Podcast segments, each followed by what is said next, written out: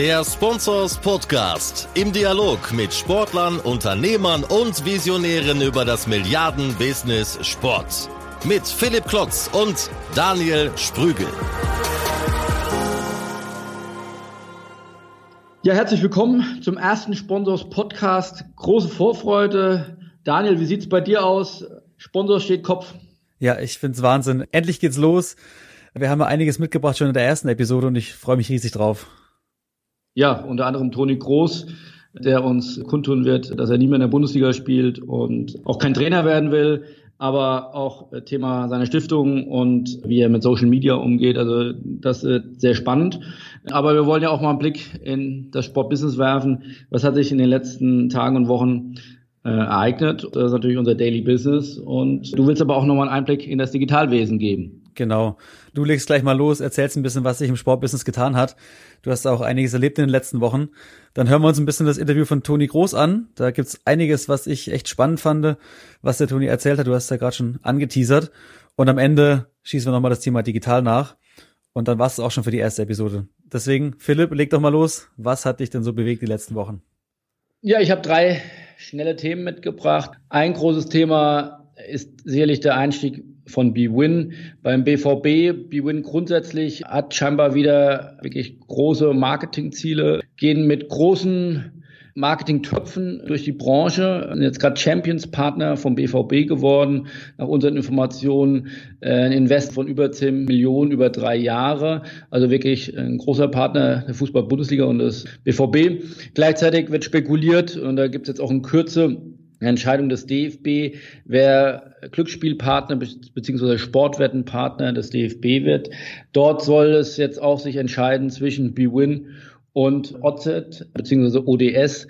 Hier hat das Präsidium des DFB die Entscheidung, aber auf dem Tisch soll ein Angebot auch von, von BWin über insgesamt über 50 Millionen Euro liegen, über viereinhalb Jahre. Auch hier ja, noch größeres Geld.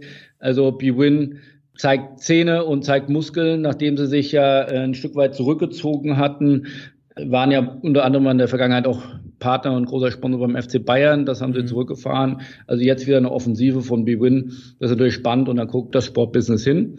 Dann zweites Thema ist Champions League, äh, Milliardendeal in Frankreich. Sehr spannend. Äh, bisher waren die Champions League Rechte dort bei Bein Sports und Canal Plus für 148 Millionen Euro pro Saison. Äh, jetzt hat die UEFA einen Deal gemacht mit SFR Sport, ein Telekommunikationsanbieter mit rund 20 Millionen Mobilfunkkunden und 6 Millionen Breitbandkunden. 350 Millionen Euro hat sich das SFR Sport kosten lassen, also mehr als verdoppelt. Äh, insgesamt über eine Milliarde Euro Einnahmen für die UEFA über äh, den Dreijahreszeitraum und damit der zweite Markt nach UK, der über eine Milliarde erwirtschaftet. Also das ist natürlich gigantisch, wenn man nochmal sieht, was hier noch für Wachstumspotenziale scheinbar für die UEFA sind.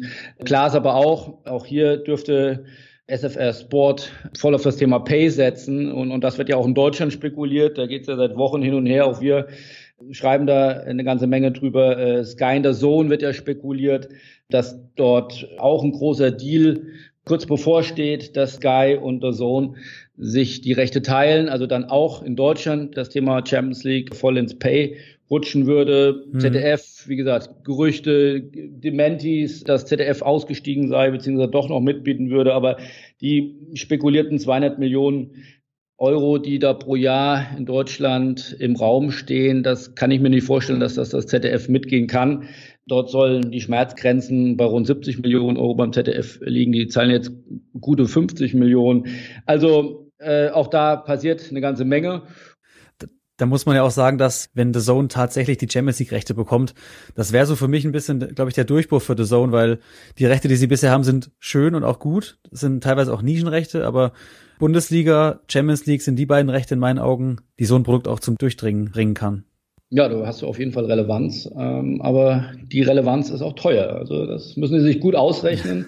Aber es ist natürlich spannend, wenn da Bewegung in den Markt kommt. Also für uns, wie gemacht, wir können über viel berichten. Das ist auf jeden Fall eine schöne Sache. Und last but not least, äh, es gab einige Personalrohaden im Sportbusiness in den letzten Tagen und Wochen. Da die drei Highlights kurz mitgebracht. Kollege Petri wird Octagon-Chef ähm, Deutschland, äh, war vorher in der Geschäftsführung auch von Aktio, die hat er verlassen, ist dann kurze Zeit später jetzt, äh, glaube ich, in Düsseldorf, wird der Octagon-Chef im deutschsprachigen Raum. Kollege Röttgermann, sicherlich auch bekannt, äh, Geschäftsführer vom VfL Wolfsburg, lange Jahre unter Geschäftsführung und Geschäftsführer von Sport 5, heute Lager der Sports, hat seinen Posten geräumt. Und äh, Stefan Ludwig, zweifacher Verbandsgeschäftsführer des DFB, also von zwei Verbandstöchtern der DFB GmbH, frühere DFB Wirtschaftsdienste und DFB Medien, hat auch angekündigt, dass er äh, ab dem Sommer den Posten räumen wird. Also insofern viel Bewegung. Das ist natürlich spannend für uns und äh, ich denke auch spannend für die Branche. Das waren nochmal die Highlight-News der letzten Wochen. Lass uns jetzt mal direkt einsteigen. Jetzt geht's los mit dem Interview mit Toni Groß. Du hast ihn ja erwischt kurz vor dem letzten Heimspiel und deswegen hören wir jetzt mal rein. Dir viel Spaß beim Zuhören.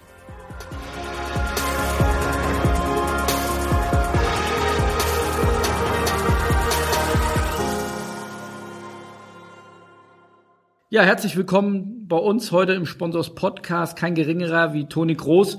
Wir freuen uns sehr. Ich denke, ich brauche ihn nicht groß vorstellen. Weltmeister, einer der erfolgreichsten deutschen Fußballer, wenn nicht der erfolgreichste Fußballer aktuell. Toni, du bist uns hier aus Madrid jetzt gerade zugeschaltet. Herzlich willkommen.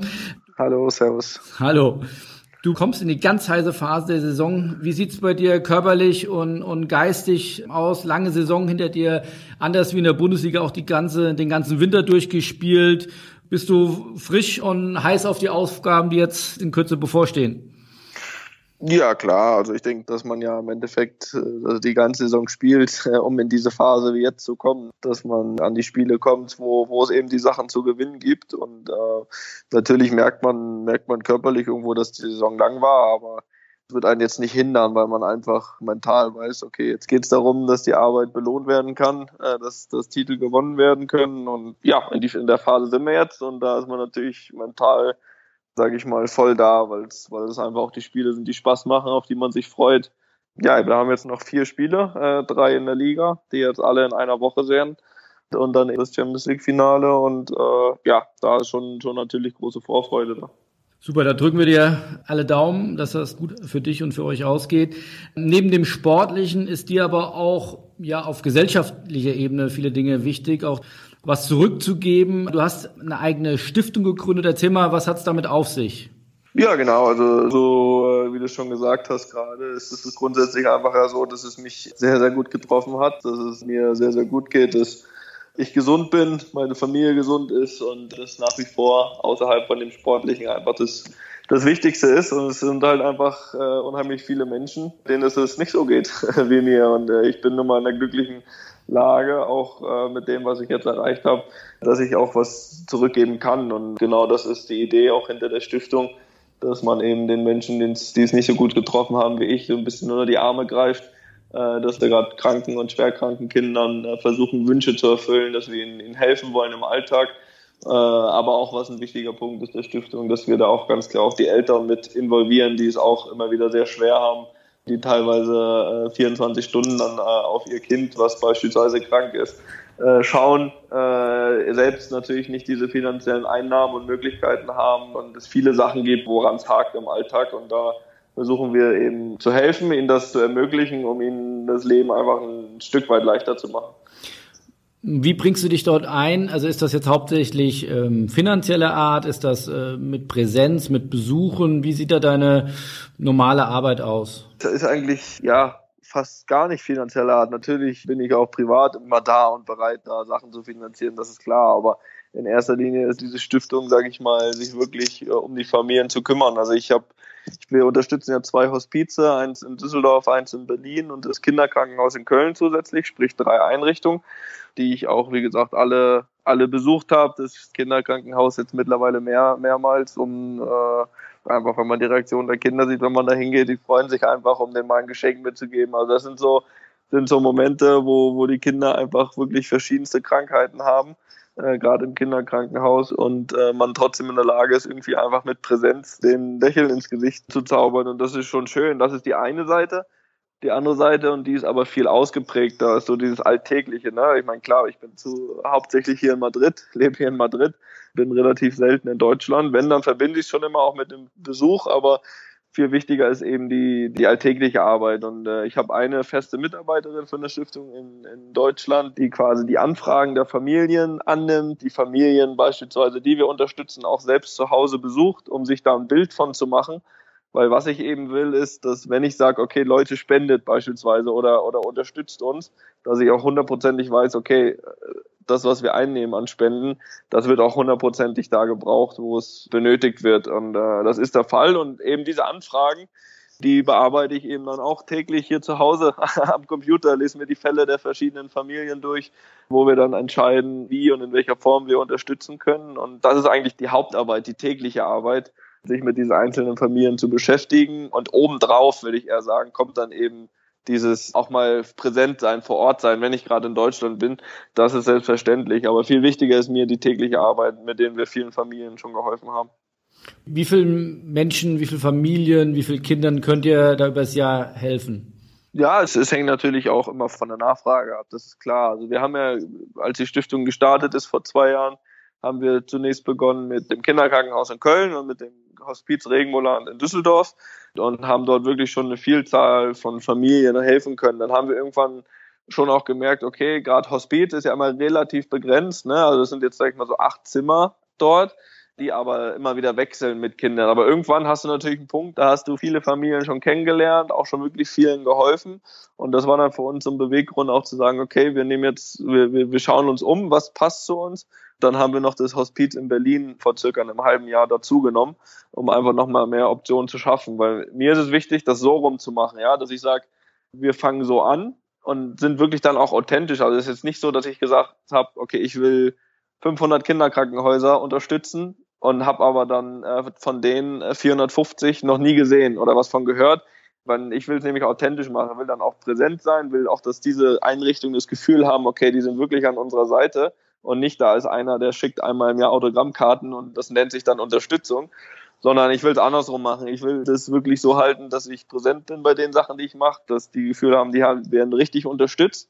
Und wenn ich dann irgendwann das Gefühl habe, okay, jetzt haben wir wirklich vielen Familien schon geholfen in der Einrichtung, dann werde ich lieber so rum größer und nehme noch welche dazu. Das ist sehr ehrenwert. Äh, wie hast du das Thema Hospiz ist ja durchaus ähm, Schwieriges, also mhm. da wirklich, wirklich große Dramen, die sich da gerade bei Klar. Kindern dann äh, abspielen. Man kann ja in sehr vielen Bereichen was zurückgeben. Warum jetzt vor allem der Bereich?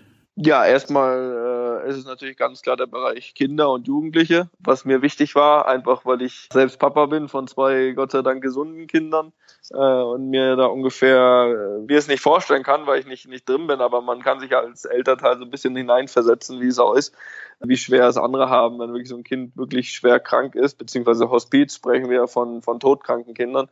Und, und da war es mir einfach wichtig zu sagen, okay, dass wir den Kids, die ja unterschiedlich lange natürlich noch zu leben haben, aber wo eben feststeht, Hospiz, okay, da ist einfach nicht diese ganz große Zukunft mehr, mehr da, dass wir denen eben noch die Möglichkeit geben, aus dieser Zeit das Beste zu machen, dass wir ihnen nochmal irgendeinen großen Wunsch, den sie, den sie immer hatten oder auf was sie vielleicht sogar noch reagieren. Es sind ja auch unterschiedliche Zustände der Kinder. Die einen, die, die kriegen ja wirklich noch viel mit, andere wiederum fast gar nichts mehr. Die reagieren dann nur noch auf irgendwelche Laute oder was auch immer.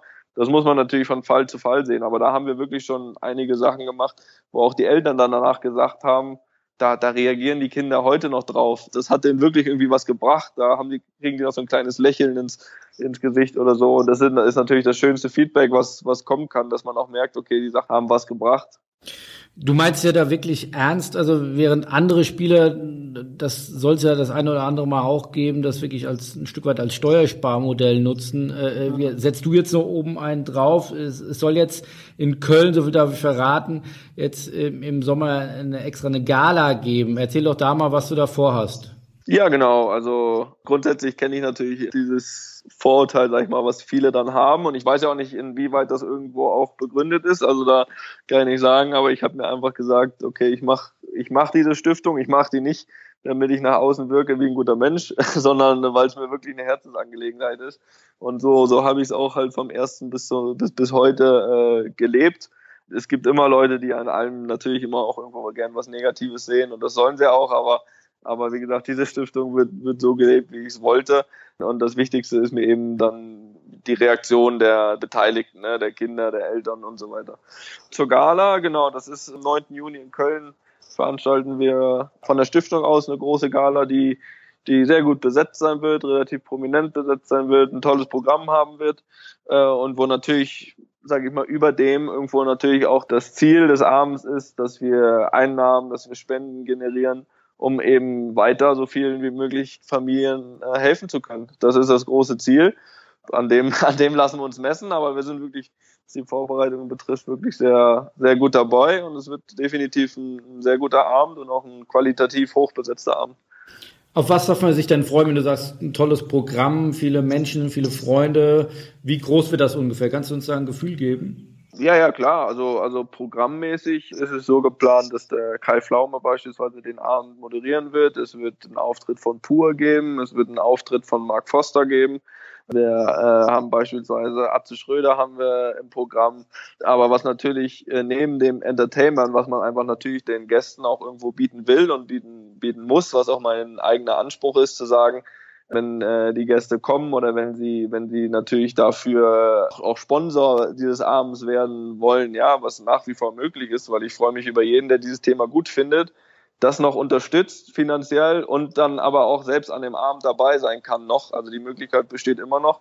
Dann will ich diesen Leuten natürlich auch einen, qualitativ guten Abend bieten. Und das geht eben dann nur so. Und ähm, genau, das, das ist das Ziel. Es werden, denke ich, so insgesamt zwischen 500 und 600 Leute werden am Ende. Und äh, ich glaube, dass es äh, gut wird. Also sagt es ja eben selbst, ähm, man kann sich noch engagieren. Unser Sponsor steht ja auch für viele Sport-Business-Teilnehmer und Unternehmen im Sport, die auch an, an vielen führenden Stellen sind, die vieles mhm. bewegen können. Wenn man sich da jetzt noch engagieren wollen würde, kann man noch Sponsor werden? An wen muss man sich wenden? Was, was um, gibt's da, welcher Mindestsumme geht's los?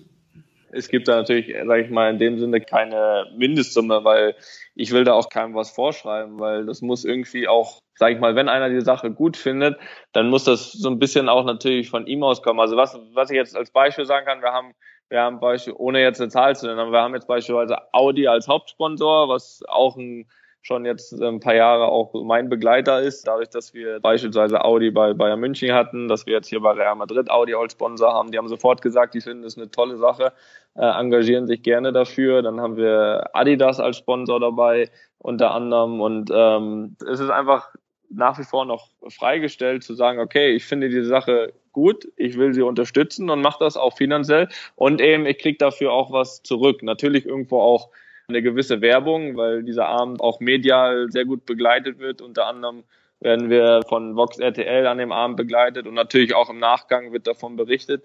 Und sag ich mal, man, ich bin an dem Abend dabei als Sponsor. Ja, es gibt gewisse Sponsorenpakete, wo wo dann auch äh, Tische dabei sind für den Abend, wo man selbst den Abend ja mitverbringen kann, wo man natürlich dann auch mich sehen und treffen würde.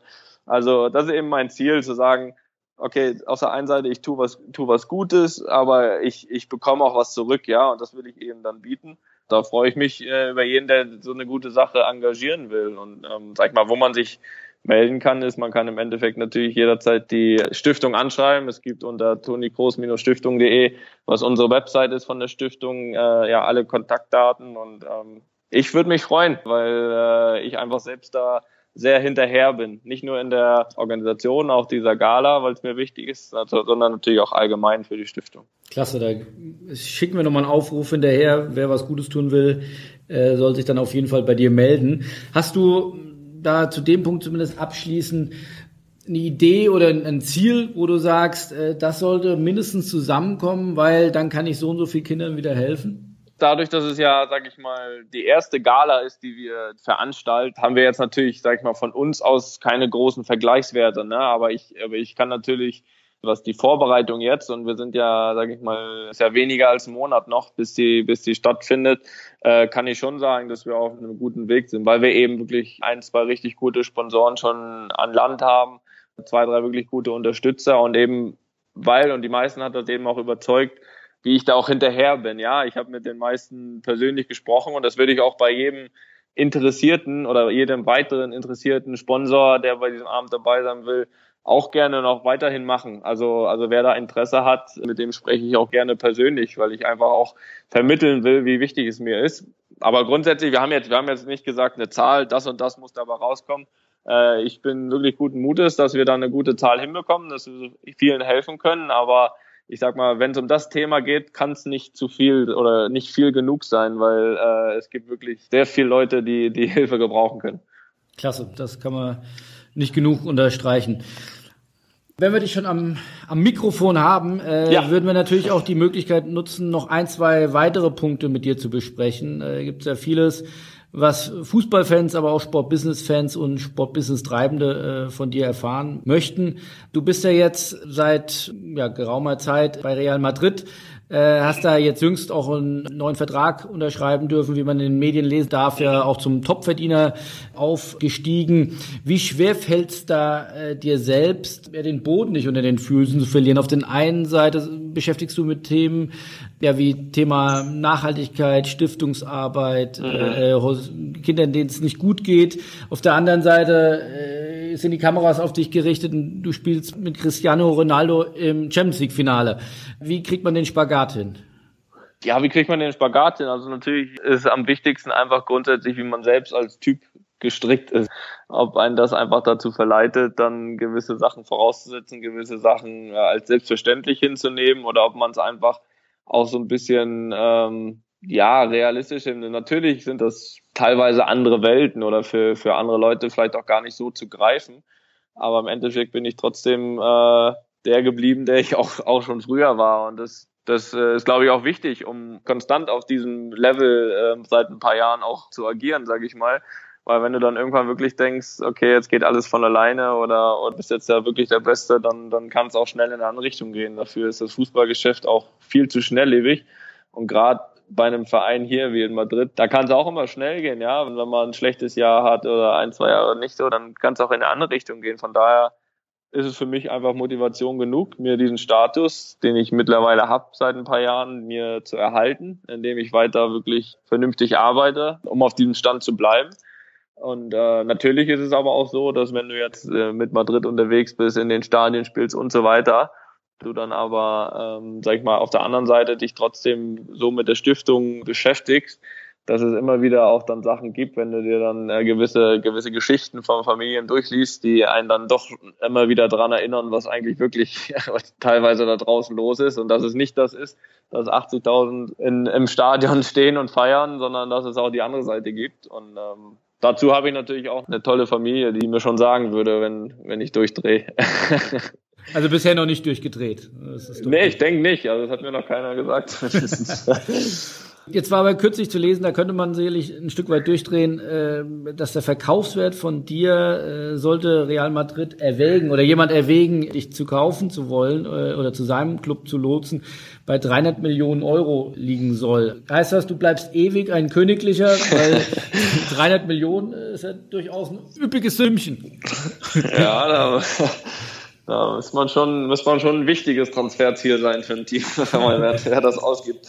Grundsätzlich ist es natürlich schon auch die Idee, dass es abschrecken soll, ne? Das ist ganz klar, weil äh, das ja auch aus einem nachvollziehbaren Grund, dass einfach äh, Real auch nicht möchte, dass ich wechsle, sonst hätten wir auch ja beidseitig nicht so zufrieden einen neuen Vertrag über so lange Zeit, sage ich mal, abgeschlossen. Aber äh, natürlich weiß auch jeder im Fußball, dass festgeschriebene Ablösesummen äh, manchmal auch nicht so viel wert sind. Zumindestens nicht, wenn auf einmal ein Umdenken bei beiden Seiten äh, da ist und dann, dann doch beide was anderes wollen, dann äh, würde man da auch eine, eine, denke ich, eine günstigere Lösung finden. Aber das ist eben nicht die Idee und deswegen, deswegen ist es ja auch irgendwo eine, eine, eine schöne Sache, dass Real auch mit sowas dann klar macht, okay Leute, das könnt ihr euch sparen, hier, hier nachzufragen und äh, wenn ihr einen Preis haben wollt, dann nehmen wir halt den. von daher, von daher ist das im Endeffekt auch ein Zeichen einfach von Zufriedenheit äh, mir gegenüber. Jetzt hatte Oliver Bierhoff, dein Teammanager bei der deutschen Nationalmannschaft, äh, jüngst mal in den Medien auch gesagt oder die Gefahr geäußert, dass er die Gefahr sieht einer Überhitzung im, im Fußball. Ähm, siehst du diese Gefahr auch, dass da an manchen Stellen, ob das jetzt Ablösesummen sind, ob das Gehälter sind, ob das der Hype rund um das Thema Fußball oder auch Social Media, siehst du da eine Gefahr der Überhitzung? Also auf finanzieller Seite sehe ich nicht. Mein Lieblingssprichwort, wer, mit, wer nicht mit der Zeit geht, geht mit der Zeit. Die Entwicklung ist ja kaum aufzuhalten bei den äh, Geldern, die teilweise auch an die Clubs gezahlt wird. Von daher wird es relativ schwer aufzuhalten sein, weil ja auch die Sponsorenverträge äh, gerade bei den Spitzenclubs ja nie weniger werden. Ja, also Fußball ist nun mal die Sportart weltweit Nummer eins und das ganz klar und das ist auch klar, dass das für, auch für Sponsoren der interessanteste Markt ist und das, was am interessantesten ist und wo viele was wollen, da, da bestimmt natürlich dann am Ende der Preis und der wird nicht weniger werden. Dazu kommen die Fernsehgelder in England noch, die auch nicht weniger werden. Das heißt, das Geld ist da und es wird nicht aufzuhalten sein und, und mir ist es immer lieber, das ist im Fußball als für irgendwas Unsinniges. Also von daher auf der Seite sehe ich nicht. Das einzige Problem, was ich auf Dauer sehe, ist einfach die Anzahl der Spiele, dass das zu viel ist. Äh, das ist ja selbst, selbst wenn ich mit wirklichen, wirklich Fußballfans manchmal spreche, sagen die selbst. Also es läuft ja jeden, jeden Wochentag läuft ja Fußball und das ist einfach zu viel. Und wenn man immer von teilweise von Plänen hört, auch da nochmal eine EM größer mit mehr Mannschaften, da nochmal eine WM, dann wird das zu viel. Einfach um, um nur mit der Idee, da nochmal mehr Einnahmen zu generieren, weil nochmal ein Gruppenspiel mehr ist oder nochmal eine Zwischenrunde oder was auch immer. Das finde ich dann äh, einfach zu viel, weil es eh schon am Limit ist mit der Anzahl der Spiele. Und wenn man jetzt noch dann irgendwelche Turniere größer machen will mit größeren Mannschaften, dann leidet am Ende auch immer die Qualität darunter. Jetzt hast du eben selbst gesagt, Sponsoren suchen sich natürlich händeringend die besten Teams, die besten Sportler aus, geben dafür viel Geld aus. Du bist selbst da relativ bescheiden und, und zurückhaltend geblieben, wenn man zumindest sich anguckt, wer deine aktuellen Partner sind. Das ist mit PlayStation mhm. und Adidas, zumindest habe ich das auf deiner Website gefunden. Relativ wenige Partner, zwei Stück. Angebot dürfte es ja bei dir nicht mangeln. Warum der Grund, dass du da so zurückhaltend bist? Ja, das hat, das hat im Endeffekt zwei Gründe. A, ist mir grundsätzlich auch, auch meine Zeit, meine private Zeit sehr heilig und klar ist auch, dass private Sponsorverträge immer verknüpft sind mit sämtlichen Fotoshootings, mit sämtlichen Drehs, mit äh, einigen Sachen außerhalb von unseren, unseren eigentlich zeitintensiven Spielen, Reisen da ist mir die Zeit dann einfach teilweise manchmal zu kostbar, als, als die dann mit Shootings äh, noch voll zu stopfen. Da bin ich dann wirklich lieber bei meiner Familie und genieße die Zeit. Das ist, das ist der eine Grund. Und auf der anderen Seite muss es natürlich auch immer passen. Ne? Also es gab wirklich schon, schon die eine oder andere Anfrage, wo ich einfach mich selbst auch nicht drin gesehen habe, ja, die von mir aus von allem gepasst hätte, egal ob es finanziell ist oder, oder Aufwand aber wo ich mich einfach entweder in diesem Produkt oder was auch immer nicht gesehen habe. Deswegen ist es, ist es relativ übersichtlich. Das, das ist auch mit Absicht von mir so äh, gesteuert, weil ich auch nicht als der sein will, den man jetzt noch fünfmal in jeder Werbung sieht und auf jedem Dings. Wenn, dann muss es wirklich was sein, wo ich sage, das passt zu mir, das passt vom zeitlichen Ablauf. Dann ist es auch okay. Ähm, und da wird auch, denke ich, in Zukunft noch das eine oder andere dazukommen. Eins ist zum Beispiel gerade in der Mache, da kann ich aber jetzt gerade nicht so viel dazu sagen. Aber es muss einfach passen und ich bin nicht der, der einem hinterherläuft. Du bist sehr aktiv in, in den sozialen Medien, glaube ich, um die zehn oder, oder noch mehr Millionen Follower bei Facebook, äh, bis auf Twitter und auf Instagram aktiv. Hast du da einen Überblick, wie viel das wirklich in Toto jetzt mittlerweile sind und wie viele Plattformen bespielst du da wirklich tagtäglich? Ähm, ja gut, ich bin jetzt auch nicht der, der es tagtäglich macht, aber ich, also wenn ich was mache, dann mache ich es auch selbst. Also ich bediene quasi alle drei Plattformen, ob das Facebook, Twitter oder Instagram ist, selbst. Also ich mache das, mach das komplett alleine, weil ich einfach gesagt habe, also entweder, entweder ich mach's, irgendwie so zu einem kleinen, ist jetzt einfach nicht so, ich mache es jetzt nicht, weil alle machen, aber zu einem kleinen Teil gehört es einfach ja heute auch irgendwie dazu, so wie sich das entwickelt hat, ja. Und es ist ja, ich glaube, du hast dann nochmal mehr, gerade mit Sponsoren und so weiter. Ähm, ja, das ist ja für die teilweise heute wichtiger, wenn da was gepostet wird, als eine Fernsehwerbung, weil einfach die ganzen Leute äh, da, da sind. Ne? Ja. Gerade so Instagram und so weiter, das hat ja viel mehr Beachtung als dann noch irgendeine, irgendeine Fern Fernsehwerbung, wie es vielleicht vor zehn Jahren war. Ähm, von daher äh, ähm, habe ich aber dann trotzdem gesagt, okay, entweder ich mache das und dann mache ich es auch selbst, weil es gibt ja sicher den einen oder anderen, der der sich jetzt nicht so persönlich drum kümmert, dann mache ich es auch selbst und auch authentisch, wie dann, wie dann alles, oder ich lasse es und dann habe ich das halt auch gemacht und, und bespiele die, wie gesagt, auch ab und zu, aber ich glaube, übertreib's da auch jetzt nicht. Aber hast du einen Blick, wie, wie viele Millionen dir da mittlerweile folgen? Ja, ja, klar. Also das wie viel sind, wie viel sind das? Bei Facebook müssten es ungefähr zwölf sein, sage ich mal. Plus, minus. Bei Instagram müssen es auch knapp über zwölf sein. Und Twitter müssen so viereinhalb ungefähr sein. Und wie, wie darf ich mir das vorstellen, wenn du was postest? Also wenn ich was poste, dann freue ich mich, wenn es eine zweistellige Like-Zahl äh, gibt. Wenn dann bei dir, das sind dann die zweistelligen Tausender-Raten, die dann antworten. Oder also verfolgst du das dann auch oder sagst du einmal bearbeitet, abgeschickt und dann, dann gucke ich morgen wieder drauf? Mir geht es, wenn dann darum, sage ich mal, die Leute, die einem da folgen, irgendwo so ein bisschen teilhaben zu lassen. Allgemein an, an, ein, zwei Gedanken vielleicht. Was mir jetzt weniger wichtig ist, sind, sind die Reaktionen darauf, die zwar größtenteils positiv sind, glaube ich, aber, aber da habe ich dann jetzt wirklich auch nicht die Zeit für mir, dann noch die Kommentare durchzulesen. Mein Ziel mit dem Ganzen ist einfach so ein bisschen die Leute daran teilhaben zu lassen, auch den einen oder anderen Gedanken, den man jetzt vielleicht nicht aus einem, aus einem Interview hört, zum Beispiel oder sowas, mal auch mal zu platzieren und zu, ein bisschen zur Diskussion anzuregen oder was auch immer. Und einfach die Leute, die einem da folgen, einfach ein bisschen zu bedienen. Ähm, aber es ist jetzt nicht mein, sag ich mal, meine Idee dahinter, dann mir noch alles durchzulesen oder wie viele das jetzt liken oder äh, was auch immer. Das, äh, ich glaube, das wäre auch gar nicht möglich, glaube ich. Alles durchzulesen nee, wäre gar nicht nee, möglich. Nee, nee, Jetzt äh, fange ich auch dann erst gar nicht an. wie viel Zeit geht da am Tag ungefähr für drauf? Ach, nicht viel, nicht viel, nicht viel. Das sind vielleicht, äh, also ich würde das nicht mal sagen, dass es, dass man es auf täglich sagen kann. Das sind vielleicht mal, äh, ja, so ein Post ist ja schnell gemacht. Der ist an einer Minute gemacht. In der Woche vielleicht 20 Minuten oder so. Oh, das ist ein gutes Preis-Leistungs-Verhältnis auf jeden Fall. Jetzt, was ich noch spannend finde, also Thema Social Media lebt ja viel von Eigendarstellung, versus du spielst in einem Team. Also du bist ja nicht der Einzige, der äh, sich dann auch ein Stück weit, du sagst jetzt hinter die Kulissen blicken lässt, aber auch teilweise oder andere dann vielleicht noch mehr auch sich selbst inszenieren. Ist das ein Problem von der Mentalität, dass man sagt, also eigentlich sind wir ja ein Teamsport und jetzt will jeder da sich nur noch selbst inszenieren und holt erstmal sein Handy raus, bevor er mit dem Team irgendwas bespricht. Äh, ist das was anderes als vor, du hast ja auch vor fünf bis zehn Jahren schon Fußball gespielt. Hat sich da von der Mentalität was verändert?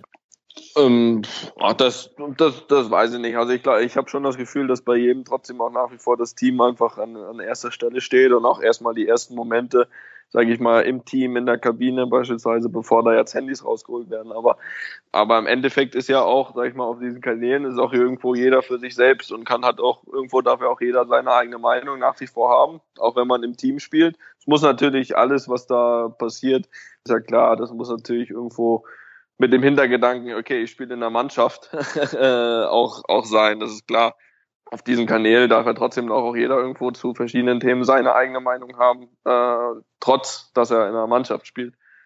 Glaubst du, dass das bei Real Madrid jetzt nochmal besonders ist? Da ist ja jeder eigentlich sein eigener Star, dass dort nochmal ein ganz besonderes Mannschaftsgefüge ist?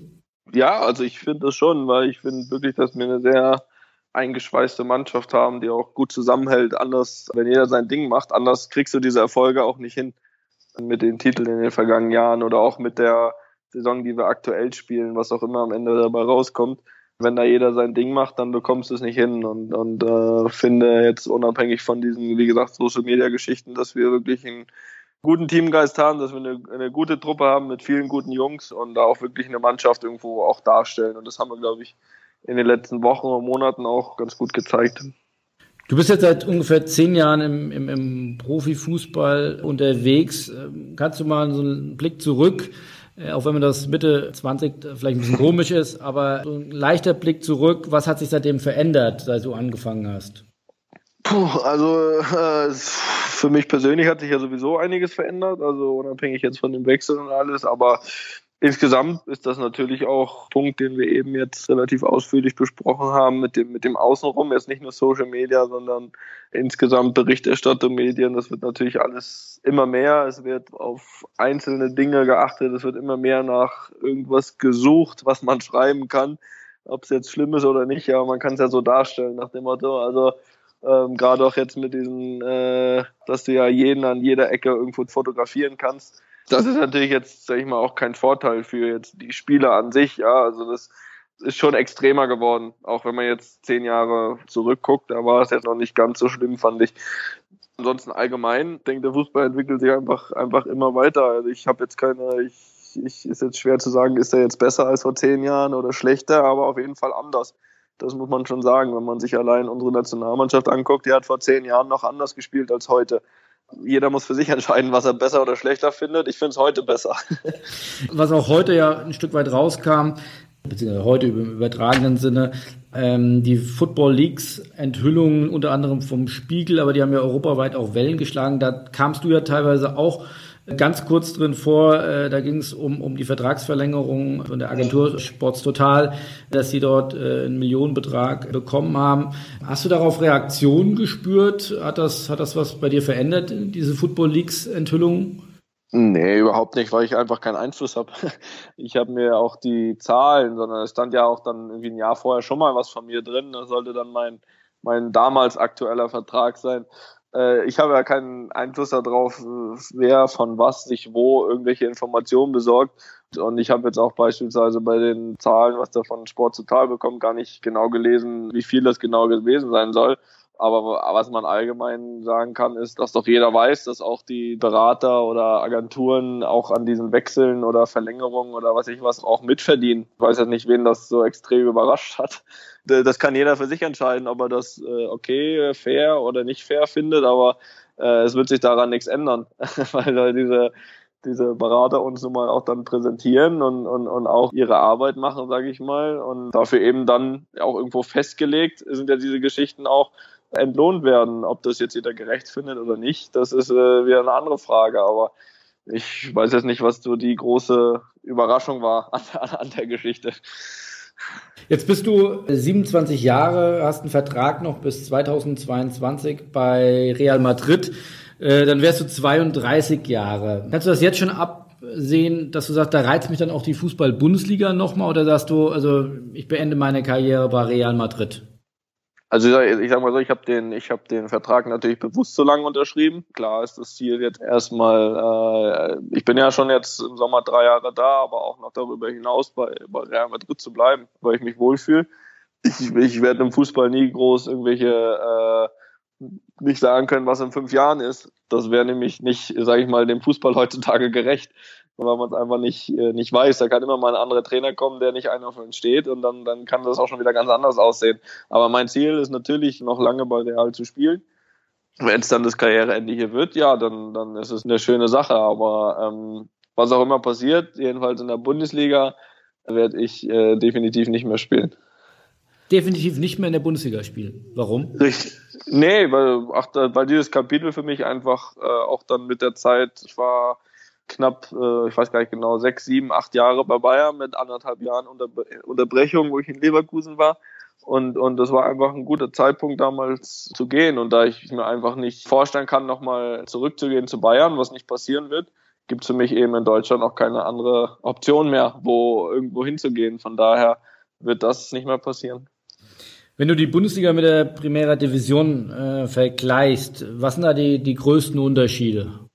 Qualitativ sind beide Ligen sehr gut. Man muss sagen, der spanische Fußball ist ein bisschen mehr auf, auf das Spielerische ausgelegt, zumindest bei den Mannschaften äh, aus den unteren Tabellenregionen, jetzt im Vergleich zur Bundesliga, was aber ja kein, ist einfach nur ein Unterschied, das ist eine Feststellung. Das heißt nicht, dass gegen irgendjemanden leichter zu gewinnen ist, ob es in Spanien oder in Deutschland ist. Das ist einfach nur so ein bisschen Unterschied. Was man natürlich jetzt über die letzten Jahre sagen muss, dass Spanien in der Spitze breiter und stärker besetzt ist, was sich nicht nur daran widerspiegelt, wer in den letzten Jahren die, die internationalen Titel gewonnen hat. Da muss man schon sagen, da ist die spanische Liga schon, sage ich mal, von den Plätzen drei, vier, fünf, sechs, wenn man die vergleicht mit Deutschland, da ist Spanien besser. Woran liegt das, glaubst du? Also ich meine, jetzt mal wir von, von Sponsors betrachten ja vor allem dann die Finanzzahlen. Also wenn man jetzt drei, vier, fünf, sechs in Spanien vergleicht mit den deutschen Clubs, mit Schalke, mit anderen Clubs, dann sind da eigentlich keine großen Unterschiede vom Umsatz oder manchmal sogar die deutschen Clubs mit, mit größeren Umsätzen. Äh, wird da im sportlichen Bereich in Spanien einfach besser gearbeitet? Das ist für mich eine relativ schwierige Frage, weil ich weder bei den Clubs auf den Plätzen in Deutschland noch in Spanien die Arbeit beurteilen kann. Das ist, das ist wirklich schwer zu beantworten von mich. Ich kann es im Endeffekt nur feststellen, weil man es irgendwo ja an Ergebnissen festmachen kann, ne? dass äh, diese Mannschaften, sei es in Europa League oder Champions League, gerade auch in direkten Duellen sind einfach meist die Spanier weitergekommen. Äh, auch so Mannschaften wie Sevilla, die jetzt dreimal oder letztes Jahr dann dreimal die Europa League am Stück gewonnen haben. Ja, das äh, ist ja auch, sage ich mal, eine Mannschaft, die hier so äh, um die Plätze drei bis sechs spielt. Aber die gewinnen trotzdem die Europa League. Da hat es ja einen Deutschen lange nicht gegeben. Also ich, ich kann das im Endeffekt nur an, an den Ergebnissen festmachen, kann dafür keine Gründe nennen, weil ich eben die genannten Clubs in ihrer Arbeit von ihren äh, Leuten, die dort was zu sagen haben, nicht beurteilen kann. Hast du denn Unterschiede festgestellt von der Mentalität? Also finde immer beeindruckend, wenn man dann die Spiele verfolgt. Also gerade Sergio Ramos oder oder gut, der ist dann zu Bayern gewechselt. Herr Alonso, das sind ja wirklich Mentalitätsmonster. Ist das, äh, sind das Einzelbeispiele, wo sagt, das sind herausragende Spieler oder ist das auch ein Trend, wo man sagt, jetzt wo ich oder wo du nach Spanien gegangen bist, da habe ich von der Mentalität auch da nochmal einen ganz anderen Hunger irgendwo gespürt? Hm, nein, das nicht. Also die, die Aussage ist richtig, dass sie von der Mentalität auch die genannten Spieler wirklich sehr gut sind, aber oder die hatten wir auch in Deutschland äh, und auch bei Bayern, wenn ich so, so einen Philipp Lahm, Manu Neuer oder auch Thomas Müller sehe, die haben auch schon den absoluten Willen und auch den absoluten Drang nach Erfolg. Sonst wirst du auch nicht Weltmeister mit, mit unserer Mannschaft. Also das, da würde ich jetzt keinen großen Unterschied festmachen. Also das, da, wir sprechen ja da ja wirklich über die Spitze, wenn wir über Bayern, Real Madrid und äh, diejenigen Spieler sprechen. Da kommst du ja auch selbst nur hin, wenn du eben diese Mentalität hast. Und so bleibst du nur da oben auch über Jahre. Von daher ähm, kann es schon sein, dass es einen Unterschied gibt von diesen Spielern, nicht nur qualitativ, sondern auch von der von der Einstellung, Mentalität äh, zu vielleicht vielen Vereinen, die, die, äh, sage ich mal, ein bisschen tiefer spielen. Vergleich zu denen äh, ist, das, ist das beides top. Welcher Trainer, jetzt haben wir ja gerade über Spieler gesprochen, welcher, welcher Trainer hat dich am meisten geprägt in deiner Laufbahn? Ja, ich hatte das Glück, äh, wirklich mit vielen guten Trainern äh, zu arbeiten, äh, sehr viele Trainer auch schon, auch schon zu haben. Natürlich war ganz wichtig, dass Jupp Heynckes mir am Anfang als erster Trainer im Endeffekt die große Möglichkeit gegeben hat, konstant zu spielen, viel zu spielen, mir schlechte Spiele zu verzeihen da habe ich mit Sicherheit den größten Schritt gemacht zu einem richtig guten Bundesligaspieler damals. Ähm, aber allgemein hatte ich halt wirklich äh, super Trainer. Danach hatte ich Pep Guardiola, dann Ancelotti, jetzt sie dann. Das würde keinem gerecht werden, wenn ich da irgendeine Rangliste erstelle. Äh, wichtig war für mich für den Sprung damals Jupp Heynckes, absolut, der mich in Leverkusen wie auch in München sehr gut gefördert hat und auch mich zum, ein Stück weit zu dem Spieler gemacht hat, der ich auch heute bin. Aber alle anderen haben es eben auch, die eben genannten, äh, hervorragend weitergeführt. Abschließend, letzte Frage. Kannst du schon absehen, was du nach der Karriere mal machen willst? Ist das, ist das ein Trainerposten? Ist das ein Managementposten? Also ich will mit Fußball gar nichts mehr zu tun haben? Äh, ja, es äh, ist lustig. Also die Frage bekomme ich in letzter Zeit wirklich zwei, dreimal gestellt. Ähm, und da halt gucke ich manchmal dann so ein bisschen, wie alt bin ich eigentlich? Ja, 27. habe ich da noch zwei, drei Jahre. Ja, auf jeden aber, Fall. Wollen ja Blick in die Zukunft. Aber ja nee, nee, ist ja absolut berechtigt und äh, man macht sich unabhängig davon, dass es ja noch einige Jahre geht, natürlich auch Gedanken, was kann mal interessant sein. Was ich immer an meiner Seite natürlich behalten werde, ist natürlich die Arbeit mit meiner Stiftung, wo ich jetzt zumindest nicht, äh, gibt ja auch viele Beispiele, die nach der Karriere erstmal in so ein Loch gefallen sind. Also ich werde das, kann ich dann wahrscheinlich sogar nochmal intensiver begleiten, weil ich einfach nochmal mehr Zeit habe und auch vor Ort bin in Deutschland dann. Aber grundsätzlich, äh, wenn, natürlich kann man dem Fußball mit dem, was man dann auch erlebt hat, bestimmt einiges weitergeben und auch äh, erhalten bleiben. Äh, was für mich allerdings relativ feststeht, was es nicht wird, ist Trainer, weil äh, nicht, weil ich es mir nicht zutraue oder weil es keinen Spaß macht, sondern einfach, weil es vom zeitlichen Aufwand ja noch mal größer ist als jetzt als Spieler. Und der ist schon groß. Und wenn ich mich auf was freue für mein Karriereende, ist, dass äh, ich eben meine Zeiten dann endlich mal selbst bestimmen kann und nicht dann äh, ins Hotel muss, wann, äh, wann ich muss oder dann essen äh, muss, äh, wann es angesagt ist und was auch immer. Und das hast du als Trainer natürlich vom Rhythmus her genauso, wenn sogar noch mehr weil du eben dir über das Ganze nochmal Gedanken machen musst. Du bist dann da wirklich der Erste, der zum Training kommt, sich Gedanken macht. Dann jetzt als Spieler ist es auch schon viel, aber im Endeffekt musst du nicht an alle denken wie so ein Trainer. Von daher eher von dem zeitlichen Aufwand als aus dem sportlichen kommt das für mich nicht in Frage. Du hast ja noch ein bisschen Zeit. Ähm, was erstmal, denke ich mal, vor der Tür steht, ist ja neben solchen Kleinigkeiten wie Champions League Finale die Gala in Köln. Da wünschen wir dir viel Erfolg und vielen Dank, vielen Dank, dass du die Zeit für uns hattest. Danke, zurück. Tschüss. Tschüss. Ciao.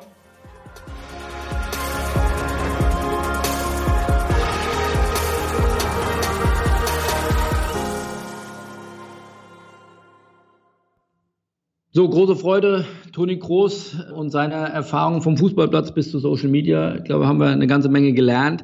Ähm, jetzt ist ja für uns auch immer wichtig, im dritten Teil unseres Podcasts auch digitale Highlights mitzunehmen. Äh, da passiert ja viel, da wollen wir äh, den Fokus drauflegen. Daniel, da bist du der Experte. Äh, lass doch mal wissen, was hast du dir notiert? Ja, erstmal bin ich natürlich hochgradig enttäuscht, dass, dass Toni Groß nicht Trainer wird und auch nicht zurück in die Bundesliga kommt. Aber gut, ich habe in dieser Woche einige Sachen gesehen, die mich wirklich begeistert haben, was, was das Thema Digital und Aktivierung angeht. Ich habe mir da mal drei notiert. Das eine war das Thema vom ersten FC Köln, die ja gerade noch um die Qualifikation für die Europa League kämpfen, die im Endeffekt einfach nur eine Landingpage angelegt haben auf der Homepage mit dem Hennes drauf und dem Hinweis Under Construction. Das heißt, sie arbeiten an Europa ich finde das insofern klasse, weil ähm, es ist mutig vom 1. FC Köln. Die meisten sagen doch, ja, ja, nee, wir wollen uns nicht mit beschäftigen. Wir legen bewusst Wert darauf, das nicht in der Presse zu erwähnen und dass man so an das Thema herangeht. Und wie man sieht, äh, die Medien haben es aufgegriffen. Der 1. FC Köln hat dadurch auch wieder was für sein Image getan. Mutig, aber hat sich ausgezahlt. Ja, das zweite Thema, das ihr ja auch aufgegriffen habt, war das Thema der BVB sammelt Leads über Instagram. Was sich erstmal liest, wenn man im Sportbusiness unterwegs ist, als äh, große Innovation, ist schön. Da hat der BVB auch gut gemacht. Die haben, glaube ich, knapp 2000 Leads generiert äh, mit einem Cost per Lead von knapp einem Euro, also sehr, sehr günstig, wo sie Fans fürs für den Newsletter begeistert haben. Wenn man mal in die freie Wirtschaft geht oder gerade ins Online-Business, ist das natürlich schon seit Jahren äh, gang und gäbe. Aber gerade im Sportbusiness bin ich froh, dass dann jemand da ist, wie der BVB und sagt, hey, wir wollen das auch mal machen, wir testen das mal aus und nehmen aktiv Geld in die Hand und geben das ins Thema digital. Vielleicht auch da ein Hinweis, ich habe auch in dieser Woche einen Podcast gemacht bei Sports Maniac im Interview mit Facebook, wo es genau darum geht, um, um Facebook-Werbung, Facebook-Advertising und vor allem, wie Marken und Vereine im Sport Facebook-Advertising auch nutzen können, um zum Beispiel Trikots, Tickets und so weiter zu verkaufen, weil da auch noch in meinen Augen ein ziemlich großes Potenzial schlummert. Also ich kann das nur unterstützen, was du sagst. Das ist sicherlich auch eine Entwicklung, die wir beobachten, äh, dass die Clubs da hoffen sie sich jetzt weiter professionalisieren, auch sich ein Stück weit alte Denken abstreifen, sagen, für Marketing äh, gebe ich kein Geld aus. Ich bin ja jeden Tag eh in den lokalen Medien, mein Stadion ist immer voll, da muss ich nichts machen. Das herrscht an der einen oder anderen Stelle sicherlich noch vor. Ähm, hier jetzt zu sagen, ich habe verstanden für Online-Marketing und für, für konkrete Leads, für, aber auch für einen konkreten Abverkauf. Wir machen das zum Beispiel auch beim Spobus, wo ich sage, ich schalte hier Werbung, ich kann direkt nachvollziehen, werden da auch Tickets gebucht. Also ich kann ja wirklich nachprüfen, lohnt sich dieses Invest. Und insofern ja. glaube ich, da alte Muster abzulegen, neu zu denken. Ich glaube, das kann Fußball-Bundesliga und dem Sportbusiness helfen. Genau. Also wer dazu mehr erfahren will, äh, sportsmaniac.de slash Episode 35. Das letzte Thema, das ich mir aufgeschrieben habe, ist etwas ein internationaleres Thema, zumindest so wie die Wellen geschlagen sind. Und zwar die Hologramm-Pressekonferenz vom Audi Cup vom FC Bayern. Äh, das hat mich in der Tat ein bisschen aus den Socken gehauen. Und auch, wie ich sagte, die internationalen Medien, gerade im Sportbusiness, haben das aufgegriffen, wie, wie innovativ der FC Bayern oder auch Audi da rangegangen sind. Für die es nicht mitbekommen haben, die haben eine Pressekonferenz gemacht, wo im Endeffekt Jürgen Klopp und der Diego Simeone aus Madrid zugeschaltet wurden, aber die haben sich quasi als Hologramm neben den Carlo Ancelotti gesetzt und weist auch darauf hin, dass wie innovativ da wir auch doch in Deutschland sein können und auch hoffentlich in Zukunft weiter sind. Das fand ich klasse. Er zeigt ja auch, dass der FC Bayern dort hier immer wieder mutig äh, neue Wege beschreitet. Also ich fand auch äh, sehr beeindruckend, das ist schon ein bisschen her oder fast fast eine Saison her, aber ich glaube, die Saisonvorstellung der Mannschaft war ja von der Allianz, glaube ich, auch gefördert und gefordert. Ja. Aber dann auch auf Facebook Live zu sehen, nur auf englischer Sprache, das hat jetzt nicht nur Applaus äh, gegeben, aber ich finde, fand ich wirklich beeindruckend, wie mutig man dort war, dort neue Wege zu gehen. Und am Ende des Tages, das wissen wir auch, sag mal, als kleiner Verlag, man weiß vorher nicht alles. Äh, man muss auch Dinge ausprobieren und äh, das beinhaltet auch, dass man auch äh, Fehler machen kann und vielleicht auch machen muss, um, um dann zu wissen, was funktioniert und was funktioniert nicht. Da finde ich Hut ab, FC Bayern. Die gehen da wirklich in Bereiche rein, was Neuland ist und probieren dort neue Sachen aus. Also das mhm. sehe ich bemerkenswert. Genau, so wie wir es beide jetzt mit dem Podcast machen, einfach mal ausprobieren, wenn es euch gefällt wir freuen uns über jede Rückmeldung von euch. Schreibt uns an die podcast at sponsors.de. Schickt uns euer Feedback, schickt uns eure Fragen, die ihr habt. Schickt uns gerne auch Interviewfragen oder Themenvorschläge. Philipp und ich gucken uns das gerne an. Und vor allem abonniert uns auf den unterschiedlichsten äh, Plattformen, auf iTunes, auf Stitcher und gibt uns Feedback. Das hat Daniel völlig richtig gesagt.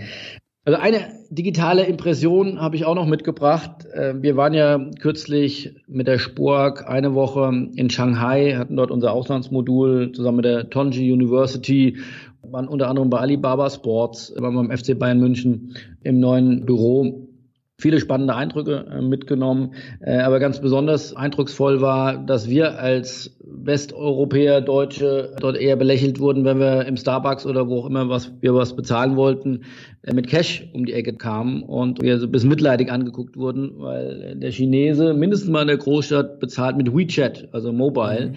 Also war sehr beeindruckend, in welcher Konsequenz und welcher Technikoffenheit und Affinität wir die Chinesen dort äh, kennenlernen durften ich weiß nicht, ob das jetzt auch direkt zu uns kommt, aber ähm, da hat man sich dann schon gefragt, wer ist hier eigentlich Entwicklungsland, China oder Deutschland? Da sind die mit sieben Meilenstiefeln unterwegs. Da müssen wir uns, glaube ich, warm anziehen.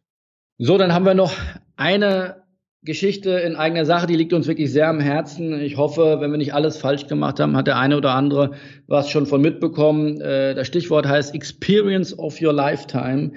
Unsere liebgewonnene Spork, unsere Education und Weiterbildungsakademie in Düsseldorf zusammen mit der WAU. Wir loben äh, wie in jedem Jahr wieder ein Stipendium aus, ein Vollstipendium und zwei Halbstipendien für das General Management Program. Das geht rund ein Jahr, hat einen Wert von 25.000 Euro. Wie gesagt, einmal legen wir ein ganzes Stipendium rein im Wert von 25.000 Euro und noch zwei Halbstipendien.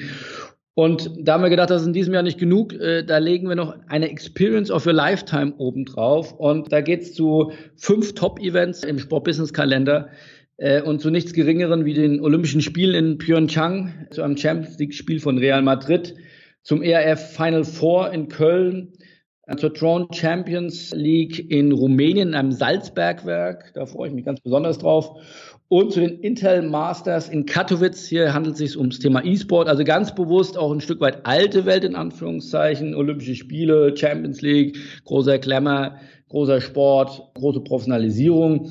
ERF Final Four als sicherlich ein absoluter Rising Star im Bereich Event und dann haben wir noch, wie gesagt, neue Themen wie das Thema Drone Champions League oder eben auch E-Sport, denke ich, in aller Munde. Ich glaube, ein rundes Paket, darauf kann man sich bewerben. Wir übernehmen sogar noch die Reisekosten für den Gewinner. Also nicht zögern, Handy raus oder Tastatur und tippt äh, spork.com ein. Dort findet ihr alle Informationen. Bis Ende Mai kann man sich da noch bewerben. Wir freuen uns. Gut, dann soll es auch für die Episode 1 gewesen sein. Ich habe am Ende noch einen Hinweis für euch auf unser Lounge-Gewinnspiel. Und zwar jetzt zum Start des Podcasts verlosen wir noch bis Ende Juni die Chance auf einen exklusiven Platz beim VIP-Dinner rund um den Spobis Median Gaming, der im August in Köln stattfinden wird. Wie du schon gesagt hast, Philipp, das ist ein Invitation-Only-Ticket. Den könnt ihr gewinnen, wenn ihr folgendes macht. Geht hier in die Show Notes und bewertet den Podcast auf iTunes. Den Link dazu findet ihr hier direkt unten drunter oder auf sponsors.de slash podcast. So, das war's ja schon. Äh, tat ja gar nicht so viel weh. Schade. Äh, hat hoffentlich allen Beteiligten Spaß gemacht. Und wir hören uns dann wieder in zwei Wochen. Wir sind schon ein bisschen in die Vorleistung gegangen. Das Interview mit Raphael Brinker sind wir schon fleißig am Bearbeiten. Äh, auch da viele spannende News. Und dann herzlichen Dank an dich, Daniel. Äh, wir hören uns dann in zwei Wochen. Tschüss. Schönen Tag noch, macht's gut und bis dann. Ciao, ciao.